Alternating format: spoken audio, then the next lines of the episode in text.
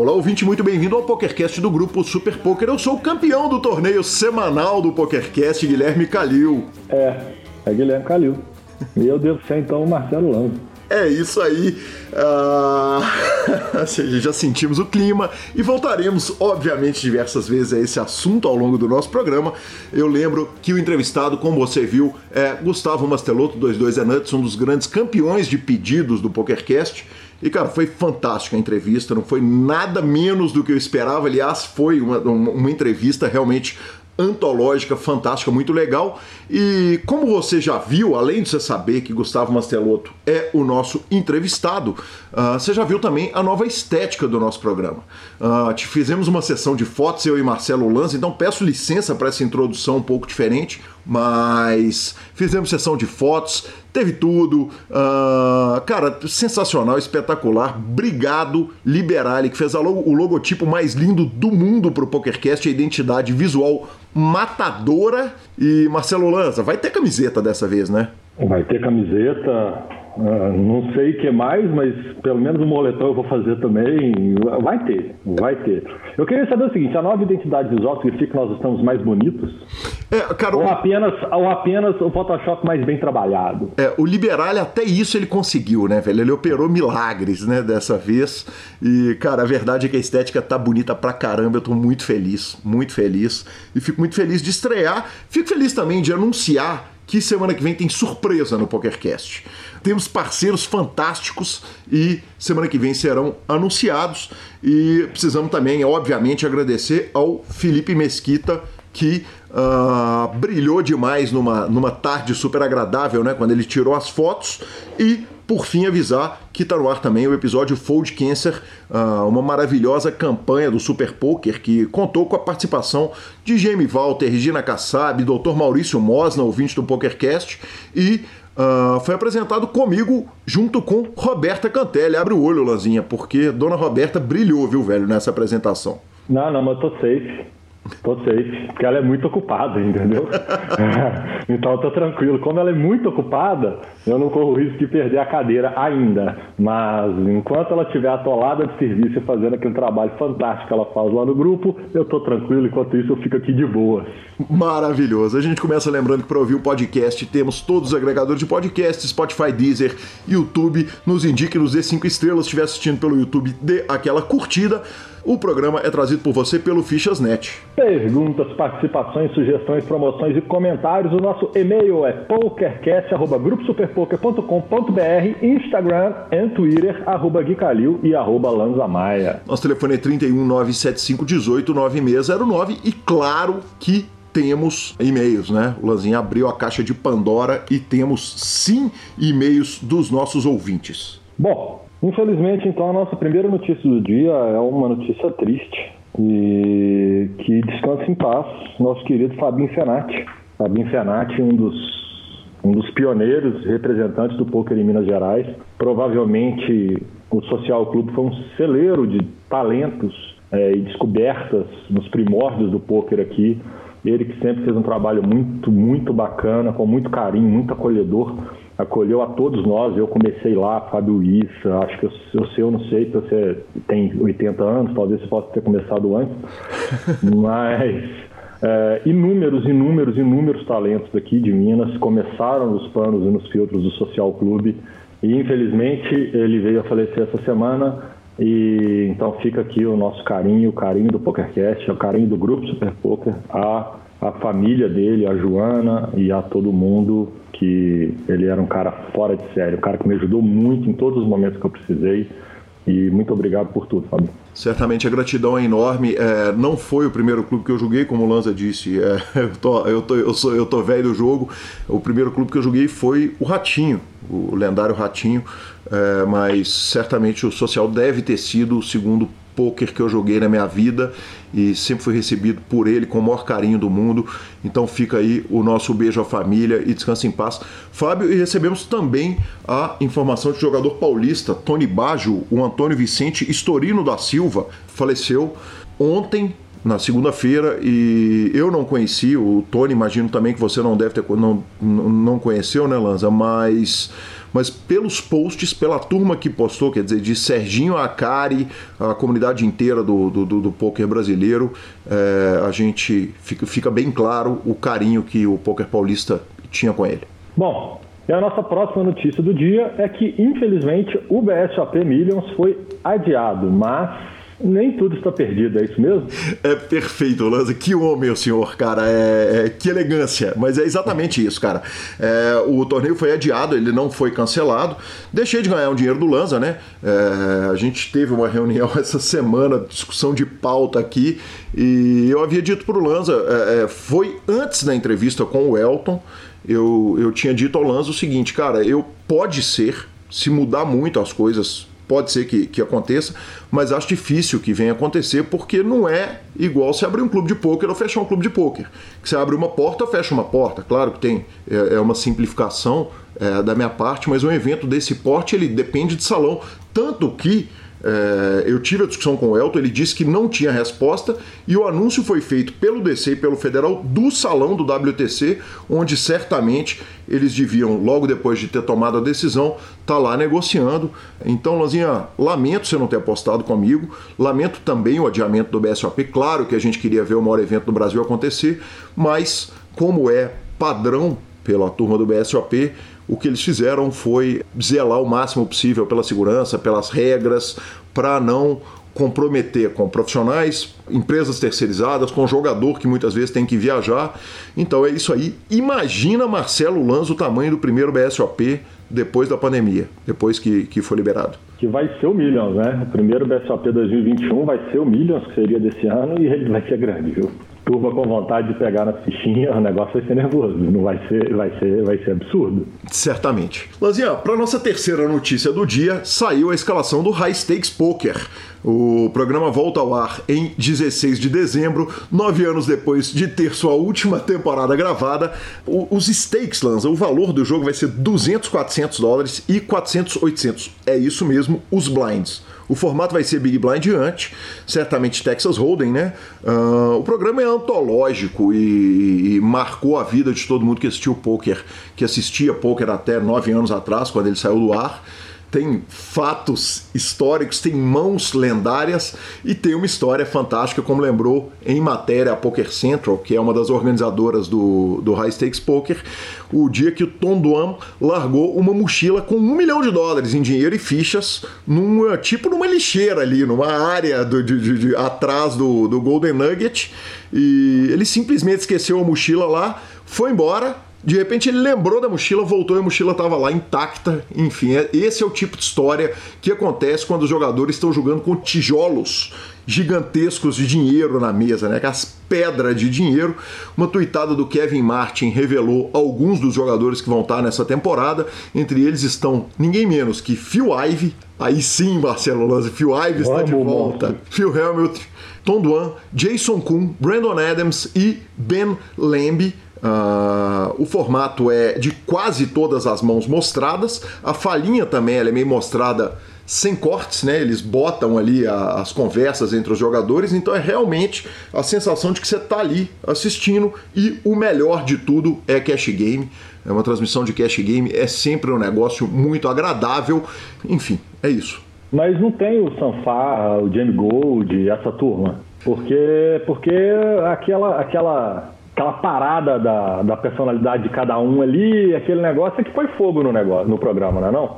É, é, ô Lanzinha, primeiro é o seguinte, a gente tem que descobrir quem que é o, o, o, jogador perdedor, né? Porque o cash game ele é formado em torno de um jogador que tá lá podendo, tendo um dinheiro para poder perder enquanto ele se diverte.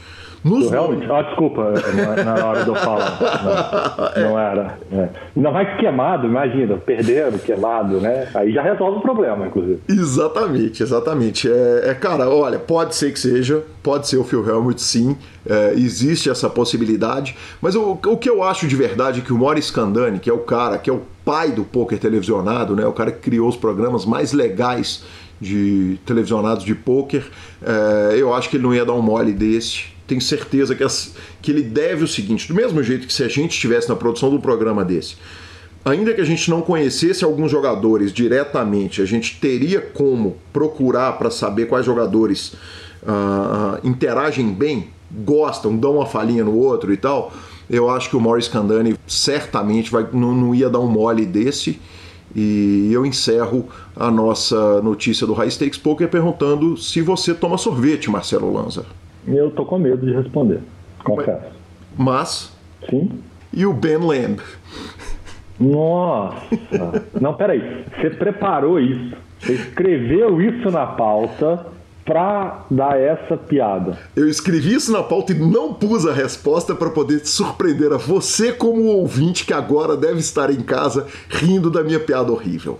O programa é um oferecimento de fichas net. Vamos para a entrevista, senhores. Acabou, acabou.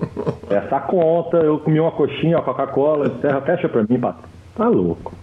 Que, meu Deus. Na nossa terceira notícia do dia, vai começar, Marcelo Lanz. Estamos gravando hoje, no dia 3 de novembro, um dia depois de eu ganhar o torneio do PokerCast, e vai começar o heads up entre Daniel Negrano e Doug Polk. 200, 400 dólares os blinds em duas mesas simultâneas quando for jogado online na WSOP.com vai ser na WSOP.com para atender a legislação local. A gente sabe que o Daniel Negrano é patrocinado pela GG Poker, mas a primeira sessão será de 200 mãos jogadas no PokerGo ao vivo, cards up nessa primeira sessão. O desafio vai ter 12.500 mãos, e aí quem estiver perdendo pode optar por estender por mais 12.500 mãos, totalizando 25 mil mãos, caso o jogo vá até o fim. Uh, como eu disse ali atrás, as whole cards só serão mostradas na parte do jogo ao vivo. E eu descobri que, sem querer, roubei Marcelo Lanza Maia. Peguei a aposta para ele, 150 reais meus contra 150 dele, e o Poker Chess está pagando 5 e 10 para a vitória do Daniel Negrano e 1.18 para a vitória do Doug Polk. Lanzinho, não vou perguntar se você quer aumentar a aposta não, mas que parceiro, senhor, obrigado. Ah, não sai, não sai, não sai movimento da minha mão, não, né? é só som, né? Não, não é vídeo, não, né?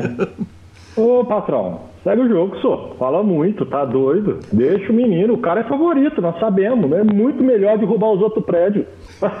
Eu, hein? Lanzi, algumas considerações importantes. É óbvio que as roll cards não serão mostradas porque o Daniel Negrano, é, é, para não prejudicar, imagino que prejudicaria mais ao Daniel Negrano mostrar as cartas do que o Doug Polk, que é especialista em heads up. Essas 12.500 mãos, imagino que o Daniel Negrano, se tiver perdendo, dependendo do que tiver acontecendo, pode ser que ele pare, né? Que ele opte por parar, dependendo do tamanho da surra. O Dog Poke eu duvido que ele pararia se ele estivesse perdendo especialmente pelo fato dele ser favorito, mas vamos ver o que vai acontecer. No poker tudo pode acontecer e no heads up a variância é ainda maior. Lanzinha, o mais importante de tudo, velho, não é. Aliás, nesse primeiro momento, a notícia mais divertida de tudo não é nem o início do heads up que vai acontecer no dia que esse programa vai ao ar. São as apostas que o Poker Chess colocou para esse duelo. Primeira aposta, vai ter slow roll na primeira sessão? Não, dois, pagando 2,05. Sim, pagando 1,78. Primeira sessão vai ser no Poker Go. Uh, Doug Polk volta a ser jogador de heads up, uh, jogador profissional de poker depois do heads up com o Daniel, pagando 1,10 para não e 7,60 para sim. O Daniel Negrano para de ser profissional depois do challenge, dependendo do tamanho da surra, evidentemente. Não, 1,02 sim, 15. Quer dizer, essa aposta aí é ganhar dinheiro, né? É ir lá imprimir dinheiro contra os caras. E onde estarão os dentes do Dog Poke ao final do challenge? Na boca dele pagando 1,01, em qualquer outro lugar pagando 100 para 1, Marcelo Lanza. É, vale dizer o seguinte: claro que é uma brincadeira aí do Timex, as apostas são reais, elas existem, mas os limites são super baixinhos ali. O limite, por exemplo, para a aposta de onde vão estar os dentes do Dog Poke, imagino que seja, se bem me lembro, é, é de apenas 50 euros. Justo baixinho, né? 300 reais. Tá certo. Você está tá esquecendo do negócio de conversão de moeda, né? É, mas é que para ganhar 101, você tá louco. Você tá falando o seguinte, que se apostar 50 euros, você vai estar tá ganhando 50 centavos de euro, né? Se bem que já compra, dependendo da cerveja, já compra. Se for aquela cerveja... Ué, se for patrão, aquela cerveja que o Machala me xinga porque eu tomo. Pagando 100 para 1, você imagina que se o Daniel Negriano der nele um murro na boca, ele já arruma na fumaça 5 mil euros. é verdade. Ele arruma cinco amigos para botar 50, ele já arruma 25 mil euros, já diminui o ferro, né? É, com, com um pequeno detalhe, o Dog Poke não tem nada de pequenininho, né? Se o Daniel Negrano der uma e o Dog Poke resolver reagir, a não tem problema, vai ser onde não... que vai parar o cérebro do Daniel Negrano. Mas não tem aposta onde vai parar o cérebro do Daniel Negrano. Isso aí nós não estamos discutindo. Eu acho que o que vale a pena discutir nessa aposta é apenas se vai ter slow roll. Eu acho que pode sim ter, e eu ainda ponho mais. Se tiver, vai ser o Doug Pope, pronto, falei. É, não tem a menor dúvida. Nice, não pego aposta contra o senhor nesse aspecto. E finalizando a nossa sessão de notícias, tivemos mais duas sessões da Galfon Challenge. A gente lembra que no último programa estávamos com 7.400 mãos, ele estava negativo 289 mil euros. Aí, dia 27 de outubro, ele jogou 500 mãos, ganhou 90 mil euros. E 28 de outubro, ele jogou mais 600 mãos e perdeu 35 mil euros. No momento, com 8.500 mãos julgadas, do total de 35 que serão julgadas, está perdendo 234 mil euros, fora o milhão que ele apostou ali na paralela. Ah, tá controlado. Tá controlado, é isso mesmo. Vai, vai dar nós. Vai, vai dar nós. Ah, ficamos com a palavra do Fichasnet e vamos para a entrevista de Gustavo Mastelotto. O Fichasnet é o seu parceiro para compra e venda de ficha nos principais sites de poker online. Chame o Fichasnet e avise que chegou até eles pelo PokerCast para participar de promoções super especiais para os nossos ouvintes. O WhatsApp do Fichasnet é 062 99837 1007 e lá você negocia suas fichas com os melhores preços. O Fichasnet trabalha com créditos do PokerStars, PariPoker, PP Poker, o Poker, EcoPays e AstroPay Card. Repetindo, o WhatsApp do Fichasnet é 062 99837 1007. O número está na descrição dos nossos programas. Fichasnet, confiança e melhor preço para suas fichas.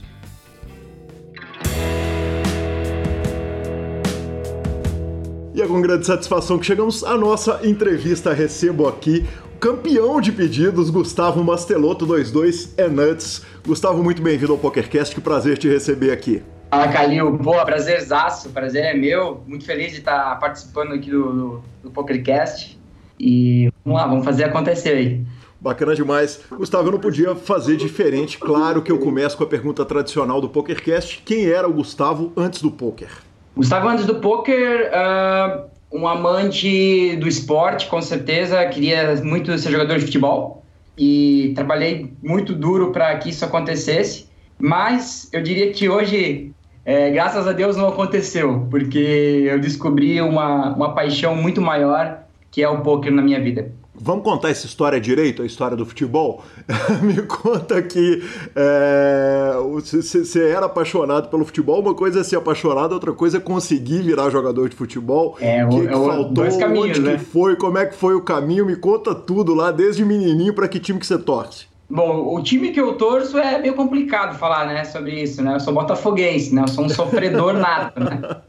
Agora, agora a minha vida, cara, é desde, desde moleque, assim, né? Tipo, gostava muito do jogo e minha família sempre me deu muito suporte para eu seguir esse sonho, né, de infância, de, de me tornar jogador profissional de, de futebol.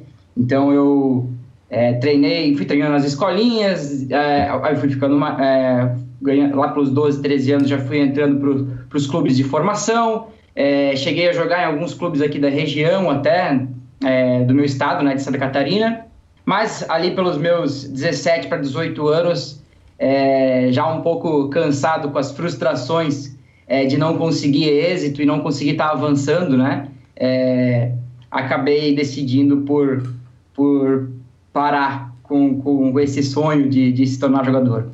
Uh, Santa Catarina não tem especialmente uma grande tradição, né? De, de clubes, é, é, é do, do, dos, de, de, clube dos 13 e tal. É, uhum. O que, que faltou? Você acha que se tivesse em outro centro poderia ter dado? O que faltou foi talento? ou faltou a mão do empresário? Por que, que o Gustavo não virou jogador de futebol? Por que, que você não está vestindo a camisa do Botafogo em vez de vestir a do Nine Tails e a do Reg Life? boa, boa, Calil. É, você sabe que a maioria da, dos meus amigos que, que tentaram jogar futebol é, a maioria dá uma desculpa, né? Sempre tem desculpas, né? Ah, eu machuquei, por isso que eu não virei jogador de futebol. Ah, o empresário não, não acertei o empresário, o treinador me fudeu. Sempre tem uma, uma desculpa, né? E eu digo que, cara, eu não fui jogador de futebol porque eu não tive competência, realmente, né? Não tive competência técnica, não, não soube lidar com, com a parte mental que também envolve, né? Você, você ser um jogador profissional de futebol. Então é, é, é 100% responsabilidade minha, né? De eu não ter sido jogador de futebol. É, agora, acho que a minha parte mental lá atrás ela era bem fraca também, né? É, e isso foi, inclusive, uma coisa que o poker me trouxe, assim. Ele me tornou uma pessoa muito melhor, com certeza, assim. A maneira com que eu lido hoje com, com a competição em si é uma maneira muito melhor, sem dúvidas nenhuma. E aí aquela história, né? Tipo, ah, se eu tivesse a cabeça que eu tenho hoje, talvez, quando eu jogava lá atrás, eu poderia talvez seguir outros caminhos, poderia ter outras é, outras escolhas melhores que talvez me colocasse na posição de, ser, de, de, me tornar jogador? Talvez, mas eu acho que tudo me serviu, sinceramente, para que hoje eu pudesse é, pegar aqueles erros, aquelas experiências e trazer para a realidade do, do que eu faço hoje, né? Gustavo, deixa eu aproveitar para te perguntar um assunto que há muito eu não trato no PokerCast e eu tratei muito lá nas primeiras edições é, que é uma sensação que eu tenho, e eu queria que você corrigi, me corrigisse se eu estiver completamente enganado, de que um jogador de futebol, claro que tem a questão disciplinar, mas que para ele se virar no futebol profissional num país igual é o Brasil, que ele meio que tem que, entre aspas, ser tocado por Deus, ter nascido com um talento extraordinário e que sem esse talento pré-concedido é, ali, é, entre aspas, por Deus, ele não vai virar é, jogador de futebol, como por exemplo é um músico de orquestra, um músico de música clássica, quer dizer, se ele não nascer com talento, ouvido, dom musical, ele não vai virar nunca. E eu quero falar muito da sua vida antes da gente entrar no aspecto do poker, mas o poker meio que foi assim lá no, no, no, no em 2010. A gente achava que tinha uns caras super talentosos pro poker e essa coisa mudou. Qual que é a sua impressão a respeito hoje de um menino que quer jogar? Quanto de talento que ele tem que ter e quanto de aplicação e disciplina? Você está falando de pôquer ou futebol? Agora eu virei para o pôquer. Eu, eu, eu, fiz a tá. introdução no futebol e virei para o pôquer para fazer a, o paralelo. Perfeito. E excelente paralelo, inclusive. Eu acredito que existe uma predisposição, é, existe características, né, que fazem com que um jogador de pôquer seja melhor é, e que tenha essa, a, essa essa percepção do jogo, né, é, a, a, parte de você entender as dinâmicas, isso tudo realmente existe, é fato, né? Inclusive, é, eu vivendo dentro do Ninetales, hoje consigo enxergar melhor ainda todos esses aspectos, né? Essa predisposição para o jogo, ela existe. Agora, com as ferramentas que a gente tem hoje em dia, Calil, é, o jogo ele, ele, ele te dá opções, ele te dá meios de você conseguir prosperar e muito, né? Se tornar, inclusive, profissional e extremamente lucrativo, de uma, de uma maneira, diria assim, mais mecânica, né? uhum. pelo fato da gente ter tantas ferramentas e opções para você crescer e se desenvolver. Né? Então, é, eu acho que essa seria a, a resposta. Né? E, claro, é, agora fazendo um paralelo rápido com o futebol, é, o poker ele, ele não exige é, nada físico, né? Então você não precisa ter uma predisposição física para performar, para atuar, né? Em, em, com excelência é, no que você faz, né? Então é, eu acredito que de, maneira, de uma maneira geral, é muito mais fácil você ser jogador profissional de poker por todos esses aspectos, né? Perfeito. Quer dizer, o menino que, que é apaixonado por poker e que não nasceu com a predisposição, ele vai virar o lateral direito, mas não vai ser o Ronaldinho Gaúcho? Ah, cara, eu, eu, eu acho que se o cara é muito apaixonado pelo jogo e ele faz de tudo para conseguir, dentro das demandas dele, ir se lapidando, ir crescendo, ir se desenvolvendo é aprender o software correto, é aprender a maneira efetiva de usar esse software, é se conectar com as mentes que, estão que chegaram onde esse cara quer chegar, é, e fazer isso constantemente, dia após dia, dia após dia, se lapidando e colocando bloco por bloco, pode demorar, mas na minha opinião, e essa é a minha visão, eu respeito a opinião de cada pessoa, mas na minha visão, esse cara vai prosperar e muito no jogo. É, eu acredito, inclusive, que ele pode chegar é, a jogar os limites mais caros, inclusive. Perfeito. Gustavo, me fala um pouco da sua vida é, familiar antes, quer dizer, porque você é um cara que o molde foi de atleta de competição. É, né, um cara que trabalhava para ser jogador de futebol para virar jogador de pôquer. De onde que você acha que veio esse espírito na sua formação, na sua personalidade? Ah, difícil ah, falar assim. Eu acho que eu venho de uma família incrível. É, meu pai é empreendedor é, e uma pessoa que sempre é, me trouxe valores incríveis. A minha mãe, toda a minha família em si, sempre me trouxe valores incríveis em relação à determinação, à disciplina, à, à postura, né, em relação a tudo que eu fosse fazer. É, agora, a competição em si, o esporte, essa, essa dinâmica toda que existe, essa eu difícil difícil falar de quem veio especificamente assim é uma coisa que para mim conectou é, conectou os pontos assim sabe? Para mim fez muito sentido é por isso que acho que eu segui esse caminho. Não sei se eu tenho uma referência em si em relação a essa parte né? Agora a parte de empreendedorismo que inclusive é uma, algo que eu amo fazer né? Já já fiz parte é, da formação de um time com o full lá atrás ah, agora com a Reg Life também, enfim, essa parte de empreendedorismo com certeza é meu pai, sem dúvidas, assim. Agora a parte do, da competição em si, difícil, não, não, não sei dizer da, da onde em si. É, nós vamos transicionar, claro, falar da saída do futebol e da entrada no poker, mas é, na entrevista que você deu para o Marcelo Miller, você fala a respeito de mostrar para sua família é, é a, a, questão do poker e tal. E, e, tem um momento fantástico no vídeo seu no YouTube que seu pai conta que te botou para trabalhar com ele, de repente você olhou para ele e falou o seguinte: na hora que ele foi te pagar no final do mês, você falou, por esse salário aí, tô fora.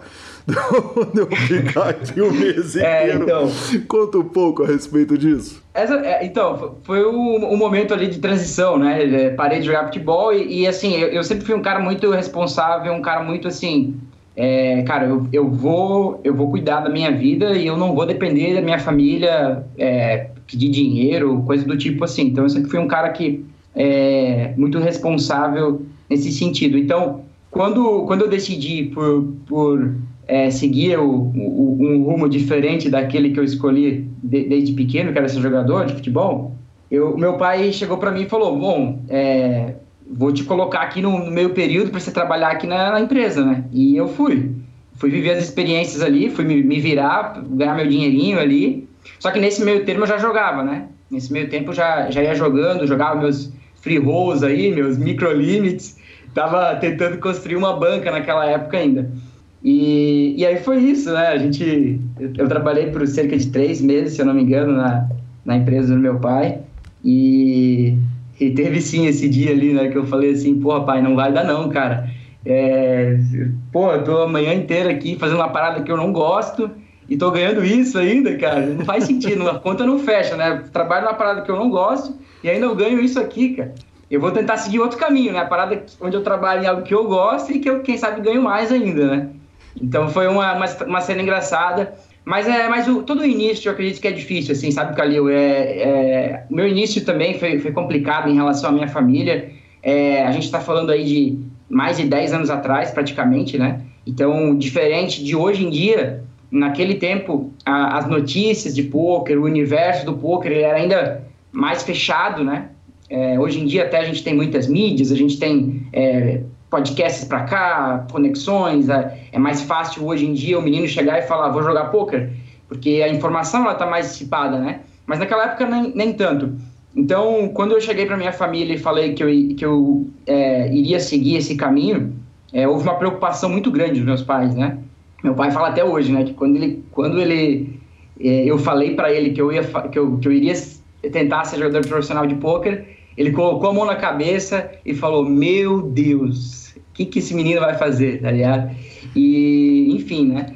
E, e, o, e o meu início, é, ele foi bem conturbado, assim, né?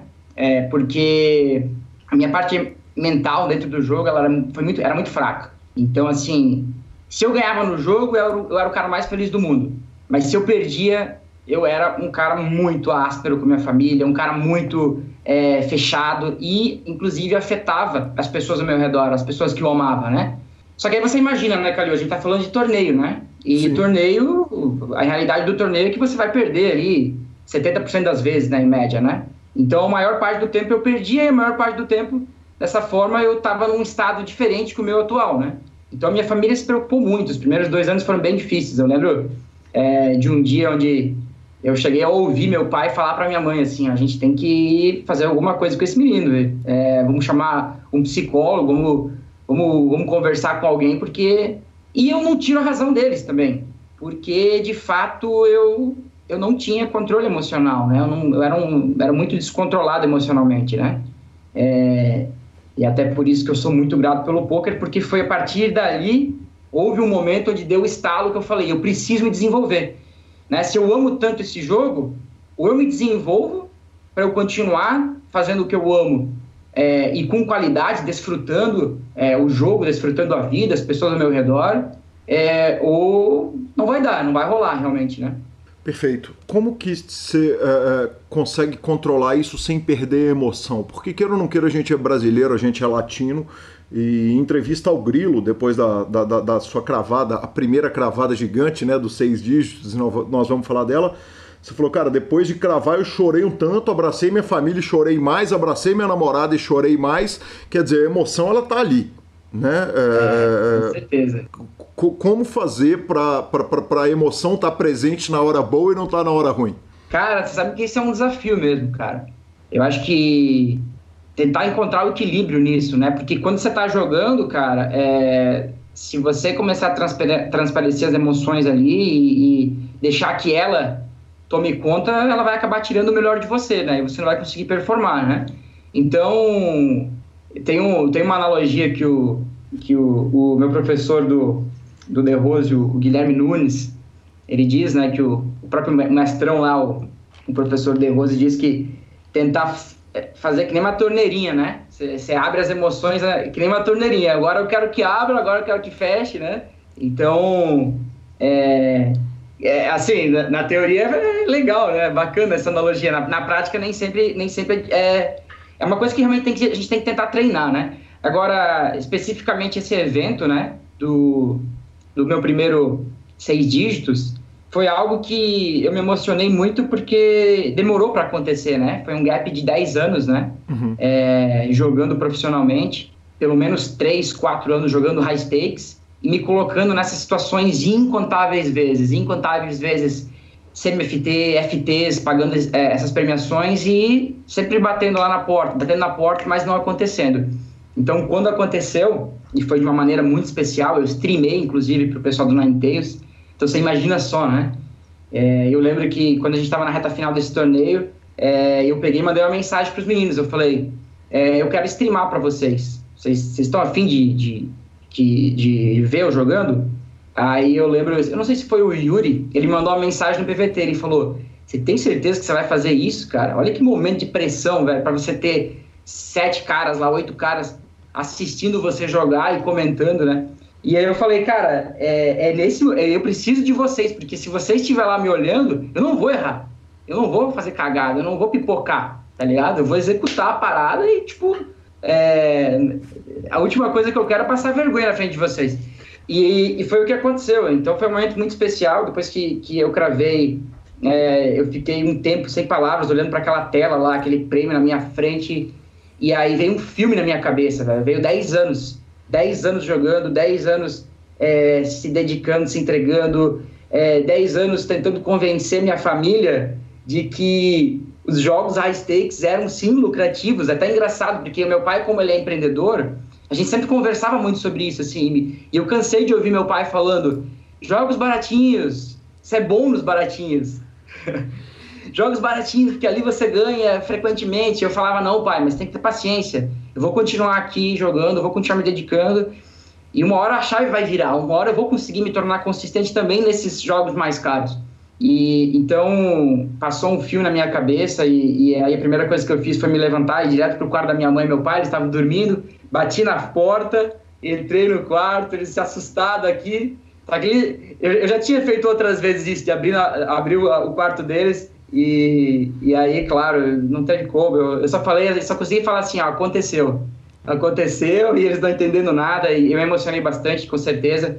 Foi um momento muito especial que eu quis dividir, né, com as pessoas que mais me deram suporte para que acontecesse. Bacana demais. Igual um diretor de cinema, mais ou menos, a gente vai cortar essa fala aqui e vão voltar lá no começo da carreira de Gustavo Mastelotto. Ao, lá. estilo, ao estilo The Last Dance, né? Exato, é perfeito. perfeito. Ao melhor estilo Last Dance. Nós vamos fazer um corte aqui e vamos voltar ao seguinte: pro Gustavo Mastelotto 22 Anantes, olhando lá no início do poker, ainda durante a carreira do, do, do futebol, uh, Diego Nakama ajudando, dos primeiros entrevistados do PokerCast. Eu queria que você contasse um pouco desse início, quer dizer, como que a, a bola vai parando de rolar e os flops vão começando a abrir na frente do Gustavo. Já quando eu jogava futebol, é, eu estava me aventurando aos poucos no poker, poker online. Jogava uns free roll ali, uns torneios de centavos, que era uma coisa que porque desde a primeira vez que eu joguei, assim, foi uma coisa que me mexeu muito comigo, assim, sabe? Foi uma coisa do tipo, cara, esse jogo é muito foda. É, então, mesmo eu jogando futebol, nas minhas folgas eu tava lá com meu notebook, notebook jogava um torneio, outro. Então, aí quando eu fiz a transição, pode falar, Calil. Gustavo, em que ano, em qual site? Vamos lá, ano. É, cara, eu, eu acho que eu, eu, eu, tinha na época ali uns 18 anos, realmente. Um pouquinho antes ainda, já dando aquela brincada, mas sem ter a conta real ainda, né? Então, com 18 anos, a gente está falando. Eu tenho hoje 29, a gente está falando de 11 anos atrás, aproximadamente. Né? Então. Full Tilt Poker Stars logo na Black Friday ali. É, exatamente. É. Eu, eu passei por esse, por esse momento ali também. Apesar de, de ter bem pouco dinheiro na época, não tive nenhum problema em relação a isso, mas também cheguei a passar pela, pela Black Friday. É... Um pouquinho antes, né? Realmente, é, é, esse início de carreira foi em qual site? O, o, o volume seu o, brincando do free roll? O, eu comecei no Party Poker e depois fui pro Full Tilt. Perfeito. Aí continue, por o favor. Poker Stars foi, foi depois, assim. Comecei uhum. a jogar até depois do Poker Stars. Então. Você estava jogando bola e de repente começando a dar os tiros ali no, no, nos free rolls. É, exatamente, é. E aí, e aí, e aí ao momento que eu, que eu falei, não, não vou mais jogar futebol, eu falei, cara, tem que fazer alguma coisa. E o poker, claro, ele já veio na minha mente. É, eu lembro que a primeira vez que eu joguei poker mesmo, na mesma noite que eu aprendi o jogo, eu coloquei no Google para ver se tinha alguém que jogava profissionalmente naquela época. Pra você ver como realmente foi algo que mexeu comigo. Uhum. Eu, tipo assim, cara, eu vejo potencial nisso, sabe? Eu, venho, eu, eu gostei e vejo potencial. E aí eu lembro que na época eu escrevi, e aí veio nomes como Christian Cruel, é, Raul de Oliveira, é, não lembro se eu cheguei a ver o Akari naquela época também, mas logo depois também o Akari explodiu, enfim. É, foi, foi, um, foi um período, foi nesse sentido. E eu sempre fui muito sozinho no meu início, é, sempre joguei de uma forma muito autodidata, assim. Eu jogava, tentava aprender do meu jeito o jogo, e foi conduzido assim a minha carreira. Os primeiros dois anos que eu joguei, eu construí a minha, a, a minha banca e cheguei a ganhar um pouco de dinheiro, assim, não muito, mas enfim, é, sozinho. É, não, não participava de fóruns, um erro, né? Hoje em dia, se eu começasse de novo, eu, eu seguiria outros caminhos, né? Que iriam acelerar meu processo, né? Mas naquela época, é, sou de uma cidade do interior aqui de Santa Catarina, não tinha pessoas ao meu redor, não tinha pessoas que faziam isso. Eu também não, não, entendia muito de informática, computação, softwares, de, é, fóruns, né? Na época tinha já alguns, alguns fóruns que faziam, mas eu, eu acabei por pelo menos dois anos seguindo sozinho a minha carreira. É, eu acho que isso, isso me ajudou bastante no sentido de entender o jogo sozinho, é, ter as minhas próprias percepções, ter, ter, o meu próprio autoconhecimento sobre o jogo, o que eu acreditava. É, isso mudou, mudou um pouco da, da, do meu estilo até em relação a, a como pensar o jogo. Agora, de fato, as coisas começaram a mudar quando, naquela época, começaram a surgir os sites de poker, né? Os, os sites de estudo de poker. E eu lembro que naquela época. Oi? De vídeo? Isso, de vídeo, né? Exatamente. As escolas de poker, né? Online, né? E aí naquela época é, saiu a escola do, do Nakama, Nakana, né? Nakama. Nakama, é. Diego Nakama, aham. Uhum. Diego Nakama, exatamente. Foi um cara que me ajudou muito. É, agora eu tô tentando lembrar qual que era a escola dele. Você vai saber essa, Calil? Ixi, eu não vou. É, certamente está lá no PokerCast de 2008, 2009. é, Universidade do Poker. Ah, sim, perfeito. Universidade do Poker, agora eu lembrei o nome aqui. E aí eu, eu, eu cheguei pro meu pai, um dia eu falei assim, pai, eu estou pensando em pegar uma parte da minha banca e investir na minha carreira nesse site aqui que abriu, eles estão dando aulas online e tudo mais. E aí ele falou, com certeza, faça isso, é isso que você quer, se prepare, melhore e ataca o jogo da melhor forma possível. E aí eu assinei o site do Universidade do Poker, e aí e de cara eu já me conectei com, com o instrutor, né, o Diego Nakama, a didática que ele usava, a maneira com que ele ensinava o jogo, conectou muito comigo. Era fácil, era rápido de absorver os conceitos, ele passava de forma simples, objetiva. E aí o que, aconteceu foi isso. Eu tirei uma semana inteira que eu não joguei, eu só ficava assistindo os vídeos, assisti todos os vídeos dele em uma semana. Eu comi os vídeos. No domingo eu fui jogar e aí eu tive meu primeiro quatro dígitos na minha carreira. Eu cravei um torneio de 11 dólares no Full Tilt para 4 mil dólares. Meu pai é, é, do lado, praticamente assistindo junto, então a gente pulando junto de alegria. E aí foi nesse momento que eu percebi. Aquele, aquele momento realmente foi um momento de virada, assim, porque primeiro eu me dei conta do poder de você se preparar, o poder de você investir em si mesmo. Foi, foi muito simbólico aquilo para mim, Calil. Eu, tinha, eu investi num dia, eu coloquei cinco dias assistindo todos os vídeos do site, no domingo eu fui lá, bum, cravei a parada maior prêmio da minha carreira, meu pai junto, aquilo tudo mexeu emocionalmente muito comigo e me fez e me guiou, inclusive, né, para outras ações que eu fui tomando na minha vida. E então foi ali foi acho que um momento de, de, de virada. Dali em diante conduzi a minha carreira por mais uns seis meses, oito meses, jogando sozinho ainda, estudando é, através dos sites. Aí, aí, veio o TV Poker Pro, né, a, a cara e, e companhia ali, com certeza absorvi muito desses caras naquela época. Cheguei a assinar alguma coisa de site gringo também. Enfim, aí comecei a investir de tudo, onde eu podia, eu investi em mim mesmo. Porque eu entendi que ali era o caminho para eu, realmente prosperar no jogo. Mas aí o grande investimento da minha vida, Calil, foi quando eu falei, eu preciso ir para o próximo passo, eu preciso estar tá do lado das pessoas que chegaram onde eu quero chegar. E aí naquela época eu fui abençoado, eu, eu, eu diria assim, porque eu peguei o início ali praticamente é, do Forbet entrando com a, a, modalidade de torneios, né? Ele já tinha o, o, o Goal, só que aí ele estava entrando no mundo dos torneios, né? Então eu praticamente entrei junto com eles nessa onda, assim, sabe? Eu digo que eu fui abençoado porque eu não passei por nenhuma peneira de Forbet Light, turma, base, foi direto. Eu mandei minha, as, minhas, as minhas credenciais lá, meu gráfico, a minha história, eu conversei com o Caio, Caio Brits, conversei com, com o Sketch lá, tive uma conversa incrível com eles, pessoas maravilhosas. E aí eu lembro muito bem, eu falei, olha, Caio, eu falei, o meu gráfico talvez não é o melhor, é, vocês devem estar recebendo gráficos incríveis aqui para fazer parte do Forbet, mas eu, eu tenho certeza absoluta que se você me der essa oportunidade, eu vou ser um dos melhores jogadores da história dessa companhia. Eu falei bem assim pra. Me conta um negócio. E...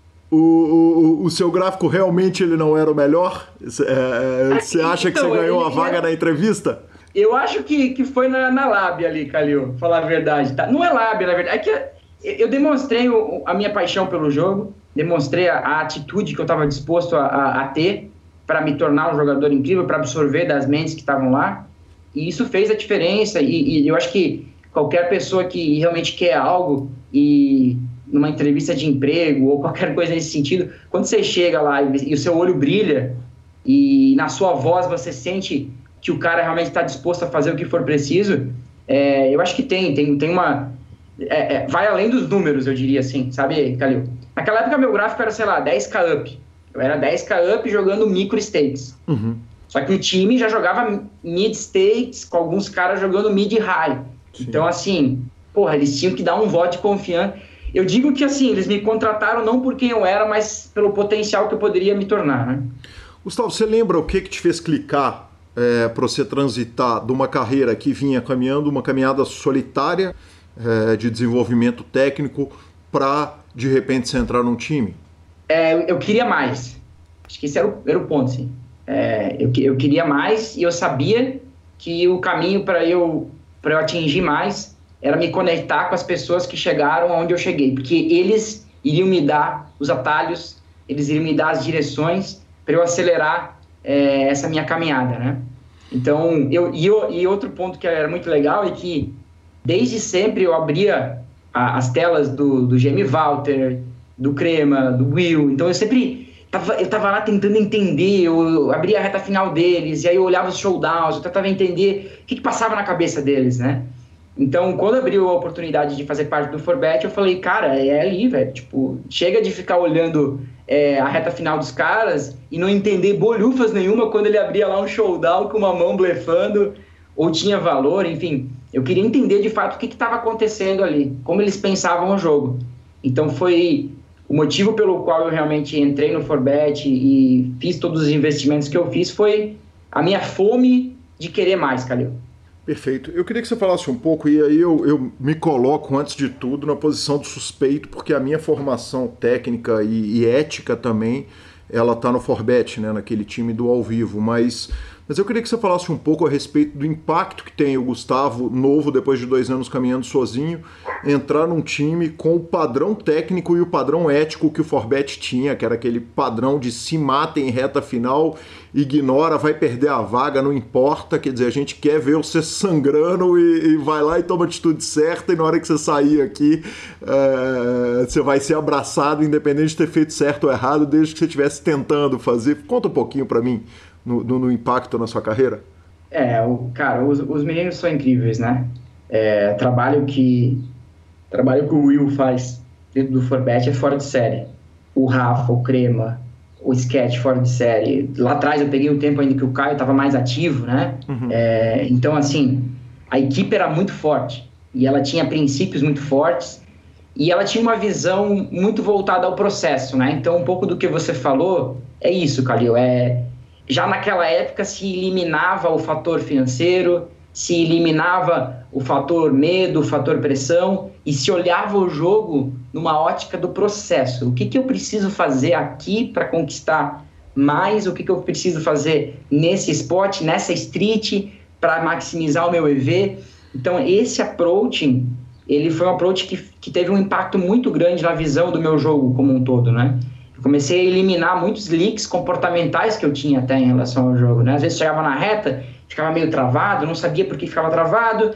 De repente, com os caras do meu lado lá, eles começaram a enxergar alguns pontos cegos, né? Que eu não conseguia ver. E que eles começaram a olhar em mim e apontar. Ó, oh, você não, você tem que mudar o foco aqui, começa a olhar para essa direção, né? Então, é, eu devo muito a, a, ao Forbet. Foram três anos e meio que eu caminhei junto com eles e uma experiência realmente incrível, né? Foi, foi, um, foi dois anos jogando e um ano e meio depois jogando e também como instrutor, né? Então foi, foi um ciclo realmente bem forte e que teve um impacto extremamente positivo na minha carreira. Como que termina a relação com o Forbet? Na hora que ela termina, no dia seguinte, você, divorcia do Forbet e aparece casado, namorando o Full. Como é que foi essa transição de relacionamentos? A transição de relacionamento do, do Forbet pro Fura, vamos lá. É, primeiro, assim, é, dentro do Forbet eu, eu construí amizades incríveis, né? pessoas maravilhosas, né? E as amizades mais fortes que eu construí naquela época foram com o Capotinha, com o Rodrigo Valente uhum. e com o Geraldo César, né? Então, é, ali dentro a gente começou a, a jogando e conversando a desenvolver um sonho, né? De ter o nosso próprio time. E como eu te falei no início, é, eu tenho na veia né, o empreendedorismo. Né? Meu pai, desde cedo, sempre me inspirou a empreender, a, a, a, criar produtos, a criar serviços, a ajudar as pessoas, a servir outras pessoas. Então, eu acho que o fato de, de eu, junto com os meninos, construir o Full naquela época, primeiro me desligar do Forbet e aí depois construir algo, veio de uma combinação do amor que eu tinha pelo jogo e do amor que eu tinha por empreender, do amor que eu tinha por criar algo. Né? Eu sabia que em algum momento eu iria empreender, em algum momento eu iria criar algo em, é, dentro do, do, universo do poker. Então, eu, então quando é, encerrou o, o, meu contrato junto com o Forbet, com o Forbet e o Forbet Light, né, o Forbet Delta, que foi uma, a primeira turma que eu, que eu dei de, de treinamento lá dentro, e, enfim, gerenciei, nas primeiras conversas, nas conversas com os meninos, a gente começou a ver esse caminho. A gente, a gente entendeu de que tinha um caminho, que a gente tinha uma oportunidade é, de construir algo, com todo respeito, claro, ao Forbet, mas cada pessoa no seu caminho e com seus desejos, suas vontades, sonhos, né? E foi assim que, que a gente construiu o Full, nessa transição, né? A gente sai, se junta, faz várias reuniões, entende as demandas, entende como criar, como fazer do nosso jeito também, né? É, que era muito importante. A gente tinha, claro, diretrizes, a gente tinha uma base, viveu, né? Por três, quatro anos a, a, aquele ambiente do time, mas queria fazer também do nosso jeito, é, colocar a nossa pitada. E, e foi assim que a gente então construiu o Full. Obviamente, é, é, é, com todo o carinho que você demonstra pelo Forbet, você enxergava alguma coisa que quando você construiu, você falava assim, cara, acho que isso aqui eu posso fazer diferente, não vou nem falar do lado psicológico, que tem uma parte inteira da pauta pra gente falar, e o sketch é descrente total da parada da, da meditação e essa. Eu, essa eu não concordo com o sketch. Eu, eu amo o sketch, mas eu não concordo com muita coisa. Mas, não, nós não, dois, mas nós dois discordamos não, é, desse é, ponto do sketch, mas, mas quer dizer, é, é, na criação do full, teve coisa do Forbet que você olhava e falava, cara, isso eu acho que dá para melhorar aqui, aqui nós temos que tentar igualar. Como é que, como é que o Forbet Forbet foi usado de comparação na construção do full? Sendo bem sincero com você, é, Calil, eu acredito que a saída, é, a minha saída do, do, do, Geraldo, do Capota e do Rodrigo, é, certamente é, eu consigo imaginar que foi um momento difícil para o Forbet ali, né? Porque, pô, saiu quatro caras dos caras que já tinham sido formados, que estavam jogando já é, os limites mais altos e lucrando, né?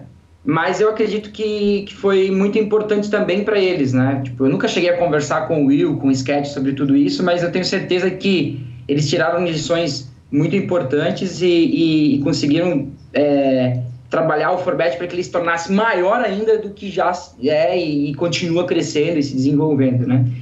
E, cara, as coisas que a gente fez diferente, é difícil falar, assim, eu acho que é, quando eu saí do Forbet, eu acho que eu, eu, eu tive um, uma, uma, um contraste muito grande do Forbet. Até por isso que eu acho que é, eu queria realmente sair do Forbet naquela época. Porque eu peguei um Forbet numa época onde tinha poucos jogadores, onde o acesso aos treinadores era muito rápido, muito fácil. Eu mandava uma mensagem pro, pro Crema, o Crema respondia. Eu mandava uma mensagem pro Rafa, o Rafa estava no áudio comigo, trocando ideia, me guiando. Então eu acho que eu fui até meio mimado demais, eu diria assim, no início, assim. Foi muito bom. Mas você mandava uma mensagem pro sketch e te respondia três horas da manhã da noite seguinte. Ah, isso é verdade. Ele roda numa, numa outra rotina, né? Essa é verdade. E aí vocês... Agora, o que acontece foi que, naturalmente, o Forbet foi tomando uma dimensão muito grande, a estrutura foi crescendo, e, e, a estrutura crescia, e os jogadores, os melhores jogadores do, do Brasil queriam fazer parte do, do Forbet. Como é que você diz não para os caras bons? Como é que você diz não para um monte de cara faminto que ama o jogo e quer realizar, quer conquistar, quer lucrar para você?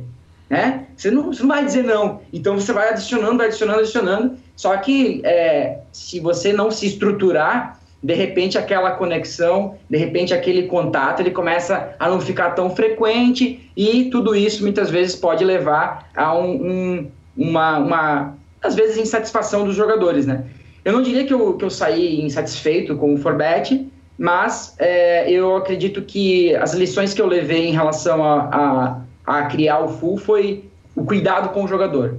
É, tomar o máximo de cuidado possível com o jogador, o máximo de atenção, o máximo de carinho, tentar com todas as forças, por mais que seja difícil, e é difícil, Calil, é difícil ter time de poker, não é fácil, as pessoas olham, acham que é fácil, não é fácil, mas agora a gente fez um pacto realmente de tentar, com todas as nossas forças, de fazer um trabalho, o, o trabalho mais personalizado possível. O trabalho onde a gente pudesse olhar para o jogador, conectar, mandar mensagem, conversar, o cara tá mal, o cara não tá, tá bem, e e é um processo, assim, e é engraçado, porque a gente passou pelo mesmo processo do Forbet. A gente começou com um time pequeno, o primeiro ano, porra, conexão total, de repente começou a crescer, também foi bom a gente aguentando, daqui a pouco começou a espanar aqui, espana de um lado. A gente tenta conectar mais pessoas, mas é difícil, não é fácil. Quando você começa a escalar, a dificuldade não está em você criar um projeto, uhum. na minha visão. A dificuldade está em você escalar ele. E escalar com qualidade. É aquele lance de. Você tem um restaurante fino lá que entrega uma comida top, Aí, de repente, o cara quer criar uma filial. Ele queria filial, só que, porra, aquele chefe não é o mesmo chefe. Falta um sal naquela comida da outra filial. E, de repente, o escalar é difícil para time de pôquer, sabe, Calil? Então... Por outro lado, a escala é a única solução para o time de pôquer. Porque quanto maior o número de jogadores, teoricamente, não é o caso. O Nine Tails nós vamos chegar nele, aí é um caso completamente diferente, porque você está falando Sim. de nove extraterrestres, com todo respeito a vocês todos, mas. Já não é mais nove, mas depois a gente vai falar sobre isso. Exatamente, mas quando você não está falando dos extraterrestres, você está. É, é, teoricamente, quanto mais jogadores vencedores você tem, maior, menor vai ser o risco de quebrar, de dar problema, de, né, de, de, de redução de variância ali. É, e a natureza do jogo é uma, é uma natureza que envolve tudo isso, né, Calil? Então, tipo, é, por que, que os times de poker eles acabam expandindo muito e colocando é, e, e, optando pela linha de ter o máximo de jogadores possíveis? Claro, com qualidade, né? Você também não quer ter um monte de jogadores lá com perdedores, com make-up e com um estresse absurdo tentando lidar com tudo isso. Agora, conforme você vai crescendo, você, você acaba se colocando na exposição de oportunidades né? Você acaba diminuindo a sua variância, porque o seu número de jogos aumenta drasticamente, né? Então hoje, se você pensa em times como Samba, Forbet, são times que eu acredito que não tem mais mês é, negativo. Por quê? Porque é tanto jogador junto ali, colocando um volume, e por mais que é, exista discrepâncias em relação ao ROI, né? De um para outro, ainda assim o volume colocado ali é tão grande que você está sempre com um cara lá chegando, batendo, é, é, e assim construindo uma, uma, Agora pensando em empresa, né? Construindo uma empresa muito sólida e lucrativa, né? Então, agora isso não quer dizer, só deixando claro, que você não tenha times, inclusive no mercado, com poucos jogadores e muito lucrativos. Uhum. É, tem várias, vários times hoje no Brasil, inclusive, que tem um plantel menor, reduzido, mas com uma estrutura organizada, com treinadores muito bons e que fazem um trabalho ali é, nesses caras, fazendo com que o, o, time lucre e muito também. Perfeito. Uh, o Gustavo domado psicologicamente, quer dizer, o Gustavo sob controle Você essa palavra, cara. Domado é boa, né? eu, eu, pensei nela aqui agora.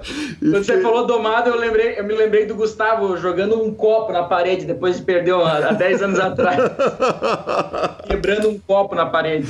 Cara, me, me, vamos, tá bom, nós vamos falar do Gustavo domado, mas antes vamos falar então do Gustavo não domado. Eu, eu, eu, vi seu pai, eu vi sua mãe, são legais demais os vídeos todos que vocês fizeram, né? A história de vida sua que você contou ali no Reg Life. Aquela família querida, doce sua, carinhosa com você. Eu imagino esse povo vendo você quebrando copo, quebrando mouse, quebrando teclado.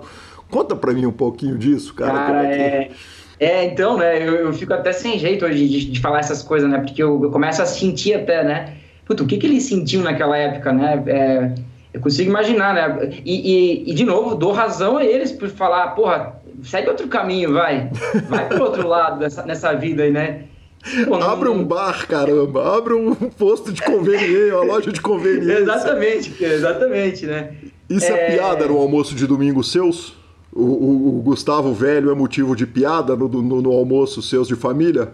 Eu não sei se é motivo de piada, assim, mas, mas, mas volta e meia, assim, a gente a minha mãe lembra, assim, nos momentos, assim, né? A gente, a gente lembra daquele jeito, meio assim, meio piada, meio preocupado, do tipo assim, ó, oh, não volta para esse caminho aí, pelo amor de Deus. Mas, mas eu acho que é, eu, eu, eu, eu, graças a Deus, assim, é, nos, nos, momentos bons, eu acho que eu, eu conseguia ter clareza, assim, para explicar para eles também que era um processo, sabe? Então, nos momentos bons, eu lembro de chegar e conversar com eles, eu falava, olha, eu estou passando realmente por um momento de, de dor, de desconforto, entendendo essa natureza louca do jogo, porque é uma natureza louca, né, Calil? Você uhum. sabe, é, a gente está lidando com dinheiro, com investimento, é um jogo com inúmeros elementos que você não tem controle. A, a gente, como ser humano, tem essa mania né, de querer tentar controlar as coisas, controlar o tempo, controlar as pessoas ao nosso redor. E, e a verdade é que o poker é uma, uma natureza completamente inversa a isso, né? Então, eu acho que a, a minha família, eu sou muito grato à minha família porque eles tiveram muita paciência comigo, uhum. sabe? E eu acho que eu consegui também vender a, o sonho para eles. Isso é legal. E até é uma dica para quem está ouvindo assim, que está tá começando no jogo, quer fazer a transição, às vezes trabalha e quer se tornar profissional e quer e, e precisa convencer, vamos dizer assim, a mulher, a esposa, a família. Você, você precisa vender o, o sonho, né? É, é, e, e eu falo vender o sonho num sentido assim de mostrar é, com ações, mostrar com um planejamento onde você está e onde você quer chegar.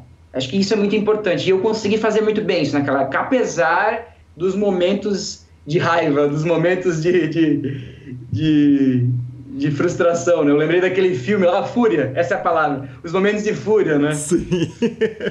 Me conta um negócio. Em que, em que momento que o Gustavo começa a ser domado? Quer dizer, você estava no Forbet, estava no Full, em qual momento que você começa a olhar e falar, porra, esse psicológico aqui eu tenho que olhar? Eu acho que te, teve um momento em especial que, que mexeu muito comigo. Eu estava jogando já no Forbet, então você vê que é um processo, né? Claro, do, do início foi, foi melhorando, né? Vai entendendo melhor a natureza, vai tendo menos tilt, vai, né, das primeiras sessões você toma umas porradas ali aqui, você fica maluco, de repente você vai jogando mais e mais e mais, vai volumando, de repente aquilo que te afetava já não afeta mais tanto, quando você vai ver, você vai passando pelo processo. Agora, teve um momento especial, aí eu já estava no Forbet, bem acho que foi o primeiro ano do Forbet, eu lembro de ter feito uma vez a final do Big 109 de domingo, só que naquela época, Big 109 de domingo pagava uma pamonha, né? Hoje em dia o, o PokerStars, é, é, ele, ele, não, não paga tanto assim, né? O Big 109. Naquela época o Big 109 pagava acho que 52k. E eu era um de 7. Um de 7, aquela expectativa imensa, né? O pequeno gafanhoto aí, né? Ainda aprendendo, vivendo o jogo, né? Muito boa expressão. E, e o pequeno gafanhoto falou, eu vou cravar, né? Não tem como, eu vou cravar. Eu sou um de 7 no mínimo, eu vou fazer um HUzinho aqui, eu vou, vou estourar, vou ganhar um prêmio imenso. Meu maior prêmio lá não era nem cinco dígitos naquela época. E aí, voltou do break, perdi um flip, perdi outro flip, tomei uma porrada, caí em sétimo. Uhum. Era um de sete, caiu em sétimo. Aquilo para mim foi um evento muito frustrante naquela época. Muito frustrante. Mas o que mais me chamou a atenção daquilo foi o pós aquele evento. Do, e veja bem, a gente está falando de um sétimo lugar que me rendeu quase cinco dígitos, me rendeu aí oito, sete, oito mil dólares. Uhum. Então foi, naquela época foi o maior prêmio da minha carreira. Sim. E eu não consegui olhar num prisma positivo aquilo. Do tipo, caramba, que legal, fiz FT de um Major de domingo, maior prêmio da minha carreira, tô no caminho certo, vamos lá, vamos seguir em diante, vamos olhar para frente. Eu não consegui olhar assim. Eu fiquei com aquilo guardado dentro de mim e com uma, uma mentalidade de escassez. Do tipo assim, caramba, como é que, quando que eu vou voltar de novo numa FT como essa? Caramba, meu Deus, pagava 50 mil, eu, eu deixei de ganhar, sabe? focando sempre no negativo, focando sempre no que eu não tinha, no que eu deixei de ganhar. E aí o que, que aconteceu? Nos próximos dias que eu grindei, eu grindava com aquilo na minha cabeça. O resultado foi que eu peguei uma down swing de 15 mil dólares nas, nos próximos 15 dias. Uhum eu não conseguia mais jogar com presença. Eu ficava com aquilo Sem mudar bain, sem nada, sem, sem fazer explosão. Sem mudar bain, nada. Eu, eu, eu, as próximas 15 sessões que eu joguei, aquilo tava tão na minha cabeça, e tipo assim, caralho, você tem uma ideia, Calil? Eu jogava reta final pagando 2 mil dólares, e eu chegava na reta final e, e vinha na minha cabeça um pensamento do tipo assim, caralho, mano, tô jogando uma reta final pagando 2 mil. Cara, eu tava numa mesa final que um pay jump era 7 mil, uhum. 10 mil. Meu Deus, e aí eu tinha aquele sentimento assim de desânimo e fui jogando. E aí eu fiquei 15 dias jogando assim, tomei na cabeça, dar o swing de 15 mil. E aquele momento, aquele período assim foi transformador, porque naquele momento eu comecei a perceber, eu perdi para mim mesmo, tipo, é puro mental isso aqui, não é que eu pare, não é que eu tô jogando Claro, eu estava jogando mal também, né? Porque tudo, toda a parte fisiológica e a maneira com que eu pensava me levava a não ter até energia para jogar. Mas eu comecei a, perceber como postura, parte mental, fisiologia, tudo isso tinha um poder muito grande, tanto positivo quanto negativo, né? Naquele caso foi muito negativo, né? E aí foi nesse momento que eu realmente comecei a dar atenção para a parte mental do meu jogo. Foi naquele momento que eu falei: não, chega, pelo amor de Deus, chega. Chega de olhar para trás, chega de olhar para aquele evento, já foi, não vai voltar mais, e eu vou olhar daqui para frente e aprender com tudo isso que está acontecendo na minha vida. E aí foi nesse momento também que veio outras situações que, que, que aconteceram. Eu comecei a ler mais, eu comecei a, pegar livros de desenvolvimento pessoal, e aí que, que, conectavam com a minha realidade, conectavam com o meu mundo. Eu tentei usar vários elementos off-poker para me ajudar dentro da minha carreira. E aí foi um processo que acabou acontecendo nesse sentido num time que não, tinha, não tem um apreço tão especial quanto a grande maioria dos outros times, que é o Forbet pela parte psicológica. É, quer dizer, a gente brincou disso ali atrás, é, é, mas o, o sketch, talvez se você vai falar com ele, ele vai virar para você e vai falar, cara, você tem que aprender como que joga vala vala convite bebê do UTG na hora que... É, é muito importante, é, é, é fundamental. Não, as bases, as, as bases são as bases. Você precisa saber jogar muito bem pré-flop. As bases teóricas, as bases técnicas, você está falando, as não das psicológicas. As bases técnicas, elas são fundamentais. Você precisa moer isso. Sim. É, isso aí é fato. Uhum. É, inclusive, tem um vídeo muito bom do Sketch. Eu não, não é que eu não concordo. Na verdade, eu concordo com tudo que ele fala, porque o Sketch é um gênio. Já vou falar aqui que ele é um gênio, né? Uhum. Mas, assim, tem coisas que eu, eu, eu interpreto de uma maneira diferente que ele. Só isso. E, e, e eu acredito muito, assim, quando você tem a sua parte mental muito bem alinhada, seus valores estão muito bem alinhados, a sua clareza em relação ao que você quer dentro do jogo, a sua visão para o que você quer dentro do jogo. Quando isso tudo está muito alinhada, tem uma frase, eu, eu, eu vou, vou, pegar uma frase aqui de um, de, um, de um pensador que eu gosto muito, o nome dele é Jim Rohn.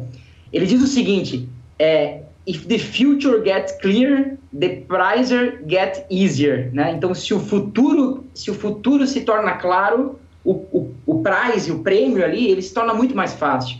Só que o futuro ele só se torna claro quando você está em paz consigo mesmo, quando você tem seus pensamentos bem alinhados, quando uma bad beat na reta final não faz com que no dia seguinte você não jogue. Se, se isso está acontecendo com frequência em sua carreira, é porque não está muito claro muitas coisas, não está bem alinhado essa parte mental, né? o, mental game, realmente. Eu não está muito bem alinhado.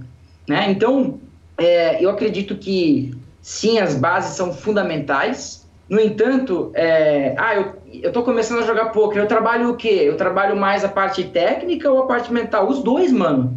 Os dois, meu irmão. Você tem tempo, você tem 24 horas. Faz o seguinte, acorda cedo, lê lá uma hora de, de, de desenvolvimento pessoal, ou uma hora medita, faz a porra toda, deixa a tua mente bem clara, e depois enfia quatro, oito horas, quando você quiser, de parte técnica. Mas você tem 24 horas, você pode fazer tudo. Uhum. E pode fazer muito bem feito. É só uma questão de planejamento. E, e fazendo dessa forma, você consegue é, ganhar muito velocidade no seu progresso e nos seus resultados, claro. Perfeito. É, aí você começa a ler livros de desenvolvimento pessoal. Obviamente deve ter um apoio gigante dentro de casa. E, e, e essa visão de organização, de construção de carreira que vem lá de trás, ela vai parar lá no The Rose. Conta pra gente como que chega, como que chega a meditação. Nós tivemos, aliás, o, o programa está indo ao ar. O, o ouvinte que está pegando direto no Gustavo, o entrevistado anterior é o Danilo Rentinski, o Danilo Chen, que é do, do The Rose. Legal. E, e, conta pra gente um pouco a respeito da questão da meditação, dessa, do, do, do, do desenvolvimento formal para além dos livros. Sim. O primeiro investimento que eu fiz em relação a essa parte foi com Gabriel Goff. Uhum. Né? Grandioso Gabriel Goff, é uma lenda do jogo e um cara que lá atrás, por estar conectado ao meio, ele apresentou esse universo, né? Esse universo high performance, esse universo de, de cuidar de outras partes da sua vida para que aquele objetivo principal seja exaltado, né? Seja amplificado. Então eu fiz parte da, do, do Moving Up naquela época uhum. e eu diria assim que o Moving Up ele abriu portas para mim. A partir do Moving Up eu conheci neuro, é, neurolinguística com Tony Robbins e todo o material incrível que ele tem. A partir do Moving Up eu comecei a entender um pouco mais sobre meditação, comecei a, até me conectar ao próprio método De Rose, né? Porque naquela época já o, De, o, o, o Goff também era praticante do De Rose. Então eu, eu, eu, digo assim que o, o Moving Up ele abriu portas. E aí a partir do momento que as portas foram abertas eu fui entrando, eu fui entrando e fui testando. Fui testando neuro, neurolinguística, fui testando meditação e fui vendo o que, que conectava mais comigo. Né? Então, eu, eu, é, foi um trabalho assim que foi transformador e continua sendo transformador. Porque eu não paro de ler, não paro de me conectar. Eu tenho. Hoje são dois, dois a três encontros semanais com o Gui, e ali a gente conversa, a gente troca ideia, a gente faz prática. É, eu digo que ele não só é um professor de, de, do método do em si, mas também um psicólogo muitas vezes, porque eu desabafo com ele, ele vem, ele me dá sugestões de como eu posso fazer diferente, e a gente assim vai trocando ideia e vai crescendo juntos. Inclusive, na minha visão, assim, sinceramente, eu acredito que todas as pessoas poderiam tentar é, é, um caminho onde tivesse ali um psicólogo ou uma pessoa para conversar, sabe? Uma vez por semana você conversa, você fala, cara, aconteceu isso, isso na minha vida, eu vou alinhar aqui, eu vou alinhar ali. Então eu acho que é, tudo isso fez uma diferença muito grande na minha vida e se eu fosse sugerir, eu, eu, eu diria que seria um, é um caminho interessante. E, cara, esse processo todo foi acontecendo naturalmente, assim, eu digo que, foi, que foram blocos que foram sendo colocados, assim. É, não foi uma coisa do dia para noite, assim, do dia para noite eu saí lendo vários livros e eu era o cara mais disciplinado, com mil hábitos maravilhosos, não. Cada ano eu fui adicionando novos hábitos é, que me conduziam mais próximos aos objetivos que eu tinha de crescer, me desenvolver e, e conquistar o máximo possível dentro do jogo. Tudo, vê, tudo sempre muito conectado, né? Então, mesmo coisas que eu não gostava de fazer no início, eu pensava, cara, mas essa coisa aqui, se eu fizer, ela vai me dar 0,1% a mais de edge quando eu tiver em game. Vale a pena? Vale, porque esse 0,1% aqui adicionado a esse 0,1 aqui, ali, aqui, de repente eu estou melhor 1%. 1% ao longo de todo o ano, cara, vou ganhar muito mais do que eu ganhei ano passado. Então eu sempre conectava os pontos e aí eu vou, eu vou, vou, vou parafrasear o, o, o, Kobe Bryant, né? Ontem eu ouvi uma, uma entrevista fantástica do Kobe Bryant, onde ele falou algo que, que conectou muito com o que eu vivi também dentro do jogo. Ele falou: eu amava tanto, a, a, é, claro, aí ele já falava como aposentado, né? Eu amava tanto o jogo do basquete que eu usava todos os elementos da vida em geral como uma biblioteca para me transformar mais dentro do basquete. Então eu assistia um filme pensando em como aquele filme ia me ajudar a ser um jogador melhor nas quadras. Eu li um livro e eu pensava como que eu posso ser um jogador melhor nas quadras através desse livro. Né? E aí, claro, ele teve como treinador o Phil, Jackson, que era um amante de todas essas outras áreas também diferentes, né? Phil Jackson era um cara que meditava, era um cara que ia para as tribos e trazia técnicas indígenas. de meditação. E até depois ele comenta, ele fala, né? Ele, ele fala de jogos chaves que o Lakers teve é, e fala da importância de, daquela meditação que o Phil Jackson trouxe. Então, assim, eu só citei o, o, o Kobe, mas para falar que na minha vida aconteceu muito disso, assim. Os livros que eu li, os cursos que eu comprava, é, as conexões que eu tinha, eu tentava usar tudo a meu favor para me tornar mais como um jogador de poker. E algumas pessoas podem ouvir isso e pensar, puta, o cara é um louco, né? Maluco. É, mas é que, cara, eu amo tanto o jogo. É uma coisa. É eu penso a todo momento o jogo, eu gosto, é uma coisa que eu amo o processo, eu amo que, tudo que envolve o jogo. Tanto é, que, cara, para mim é, gostoso. É gostoso, eu tento compartilhar com mais pessoas esse amor. E para mim é, é, não é doloroso. Não é um processo assim, caralho, a vida desse cara deve ser muito chata. Não, cara, tipo, eu gosto de fazer a parada, eu gosto de acordar cedo, eu gosto de me exercitar, eu gosto de ler, de conectar, de sabe, de discutir o jogo, de passar quatro horas num software tentando entender uma mão lá, meio cientista, procurando entender os melhores caminhos. Para mim é prazeroso. Então é, é por isso que eu faço. Gustavo, você falou o seguinte: é, eu entrei no Moving Up e eu comecei a procurar, a identificar o que que me conectava, o que que me fazia é, é melhorar. E, poxa, e, e haja rituais, Quer dizer, tem, tem livros, livros e livros. Você fala, pô, é. os livros me mudaram. Uh, meu pai aprendeu com a vida, ele não leu, mas eu aprendi lendo muito e tal. E, e tem o banho gelado, e nós vamos falar do café bulletproof, e vamos falar da meditação. Quer dizer, uh, quais são os pilares dessa do, do, do, do, que te conecta? Quer dizer, exercício físico é óbvio, uh, tem o crossfit, o que mais? Quais, quais são, se você pudesse listar os tópicos uh, meditação, exercício, o que mais? Eu vou virar para minha parede aqui, né? Porque eu tenho os meus tópicos marcados aqui. Cara, eu acho que assim, a parte mental é, barra espiritual, para mim, ela é um, um, um pilar. Uhum. É, a, a, parte técnica, um pilar fortíssimo, né? E o sketch tá certo em falar que a parte técnica é um pilarzaço. É, e a parte física, né? Então, aí a parte física envolvendo, claro, alimentação, envolvendo exercício, envolvendo no fim, assim, as bases elas envolvem você cuidar de si mesmo e cuidar bem. Uhum. Que a partir do momento que você cuida bem de si, é um meio caminho andado para você performar, meio caminho andado para você entrar nos melhores estados possíveis, é, estados de flow ali, de você estar tá conectado na sessão, estar tá presente e estar tá realmente expondo a, o seu potencial máximo. Porque a pior coisa que tem é você pegar um jogador que é muito talentoso, que é muito bom tecnicamente e esse cara ele não performa no máximo que ele pode performar. Para mim isso é triste. E aí a pergunta é, por que, que esse cara não está performando? E aí as respostas são várias, né? Muitas vezes ele está se alimentando mal, está dormindo mal, está é, tá brigado com outras pessoas, então pilares de relacionamento também não estão bem é, nutridos. Então tem muitas coisas que acabam envolvendo tudo isso. Então acho que os pilares são em relação a tudo isso, mental, espiritual, minha parte de relacionamento, a parte técnica do jogo, a parte física. Eu tento cuidar ao máximo de mim para que assim eu possa cuidar das pessoas ao meu redor e performar e poder ser o melhor que eu possa ser. Hoje, hoje mais do que nunca, porque hoje eu jogo no Nine Tails, então esses caras dependem de mim. Uhum. Então o meu propósito é maior ainda, porque quando eu jogo não é só eu, eu estou jogando pelos caras também e a gente está conectado, a gente está no mesmo bar. Mas não era assim quando estava no Full e não era assim quando estava no Forbet? 100%. É, mas eu acho que lá talvez tinha ainda uma conotação, tipo, eu jogando é, era meio que assim, principalmente no início ali, né? Era meio que eu ali, não, não tinha tipo alguém me olhando, alguém que tava assim, às vezes até se inspirando, alguém que tava dependendo de mim, né? Hoje eu acho que é bem mais real. No full, 100%, porque tinha os jogadores, né? Então, porra, eu sabia que, cara, esses caras estavam juntos, estavam olhando, eles estavam tentando absorver, né? Então, acho que foi uma crescente em relação a isso também, né? Sensacional, hein? Bom, bora! Bora continuar redes sociais e companhia? Exatamente, vamos embora para as nossas redes sociais. Começo uh, uh, falando o seguinte: o querido Joseph, o ouvinte Joseph Checkors, falou o seguinte: escutei o episódio 140, diz pro teu brother, e meu brother no caso é o senhor Marcelo Lanza. Sou, sou eu, sou eu. É, exatamente. Aliás, que, que definição, né, velho? Meu brother, o irmão que a vida me deu.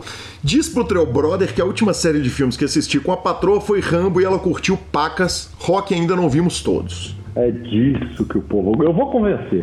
Continua.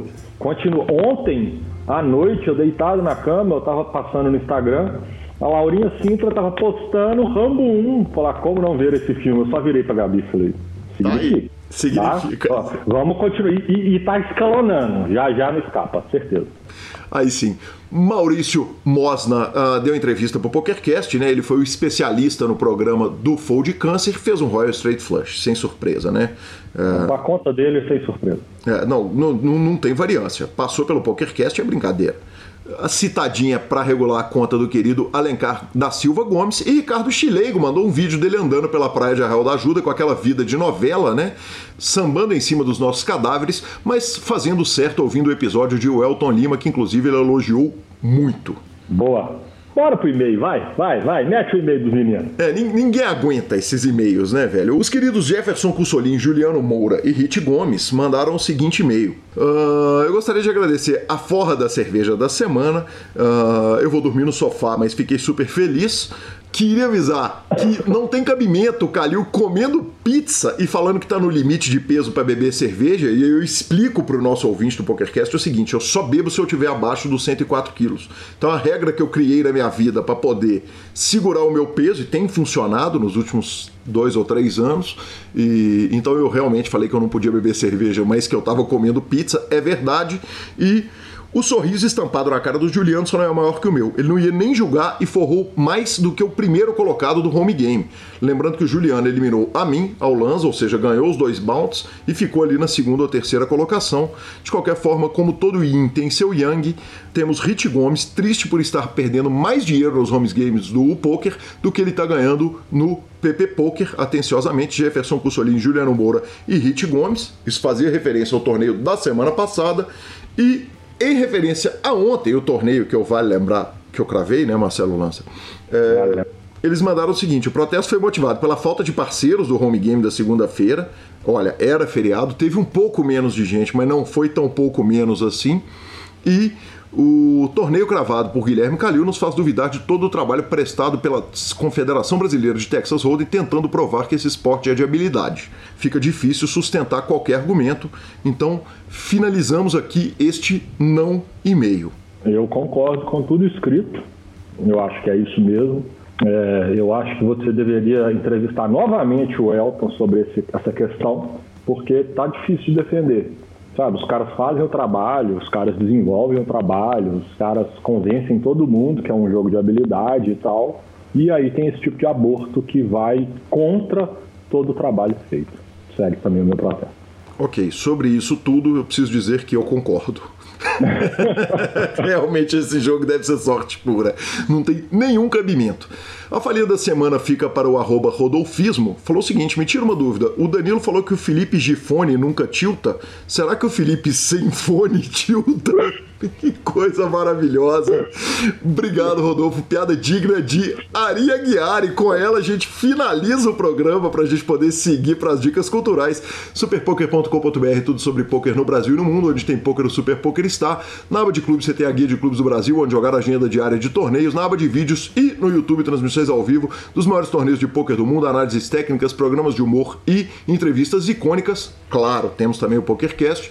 Revistaflop.com.br, a sua revista de poker. E mibilisca.com, cobertura mão a mão de torneios pelo Brasil e pelo mundo. Dica cultural, Marcelo Lanza. Ai, cara, eu não sei se é uma dica cultural, vai. Talvez seja até um desserviço à comunidade. Bom, vamos lá, eu estava no estado de espírito meio assim, então eu já fui ver com meio uma vontade, para quem assina HBO Go, eu fui ver o filme da Arlequina e Aves de Rapina. Apesar da Margot Robbie maravilhosa no papel, ela trabalha muito bem. Ah, eu achei o filme uma merda. Pronto, falei. Reto. E olha que para eles conseguirem fazer eu ver filme de herói anti-herói achar ruim é, é complicado, cara. Mas Achei o filme, puta, que filme, que, que, que desperdício de horário, vai. É isso aí. Quem tiver muito à toa, de mau humor também, vai lá para xingar junto e bora. Aí sim. Eu lembro que o Marcos Santos, com dois T's, de Salvador, nos pediu indicações de livros, de histórias de pôquer. Minha dica dessa semana é One of a Kind, do Nolan Dalla. Uh, é a vida do Stu Unger, um dos maiores jogadores de pôquer de todos os tempos. Vale dizer o seguinte: o filme é horroroso, é super sessão da tarde, é péssimo a história, a biografia do Stu Unger, mas o livro é fantástico. Lanzinha, essa semana assisti dois filmes novos, eu acho. Imagino que sejam recentes. Assisti Super Bad, é hoje, filme com o personagem McLovin. E Aperte os cintos, o piloto sumiu. Nossa Senhora! Exatamente. Esse é, esse é meio novo também, né? É, exatamente. Eu aperte o cinto, o piloto sumiu, se não me engano. Posso estar tá, tá errando, mas ele deve ser ali por volta de 79. Por aí, por aí, né? na nossa época de nascimento, provavelmente. Exatamente. É que o, o Ari Aguiar e o Sérgio Prado fizeram um especial no Piada Podcast sobre filmes de sessão da tarde e me inspirou para ver essas duas obras maravilhosas. Falando sobre o Ari Aguiar, ontem eu estava vendo a transmissão da ESPN é, o Buccaneers versus o New York Giants, e o, o Ari estava narrando. E eu queria falar que realmente ele não perde o toque. Parabéns. Ele consegue imprimir as piores piadas até na narração de NFL. Que homem, que monstro. Que monstro. Arroba Gui Calil e arroba Lanza Maia são os nossos Instagrams e Twitters. Nos indique, nos dê 5 estrelas, troque sempre suas fichas pelo Fichasnet. E a gente lembra que a edição é do sempre fantástico, este homem maravilhoso que não ganhou o torneio dessa semana do PokerCast, porque quem ganhou fui eu, o Rodolfo Vidal. Um grande abraço a todos e até a próxima semana. Valeu, até a próxima.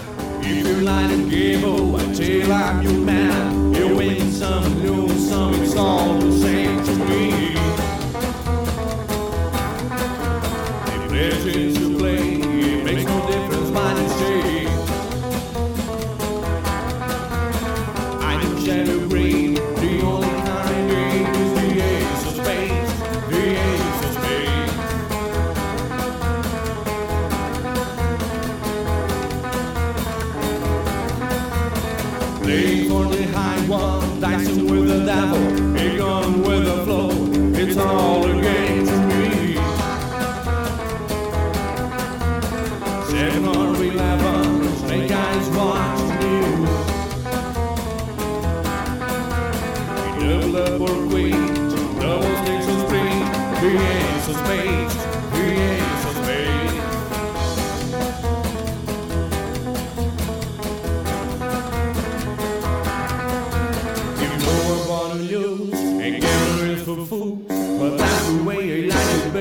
man who want to live